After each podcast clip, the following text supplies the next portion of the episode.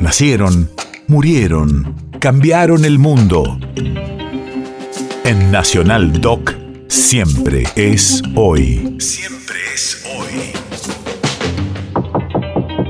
17 de abril, 1919.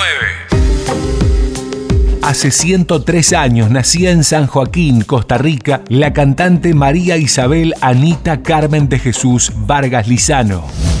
Radio de la memoria. Pasará a la historia como Chabela Vargas, símbolo de la música ranchera, llevó adelante su carrera en México. Su trayectoria se vio empañada por el alcoholismo, tuvo un reverdecer en sus últimos años con diversos reconocimientos. La presencia de sus canciones en películas de Pedro Almodóvar ayudó a esa popularidad en la vejez. Apasionada, Es una mujer, es una chumpa que anda por, por los campos de, por, los, por de Tehuantepec, el, istmo de Tehuantepec. Y en las noches cuando había una boda, apareció desnuda. La echaron río arriba y llegó desnuda a donde estaba la novia.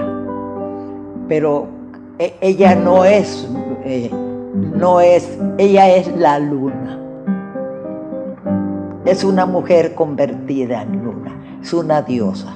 Sí, porque te quiero, quiere, llorona, quiere que te quiera más. No me siete vidas de, de, gato tengo.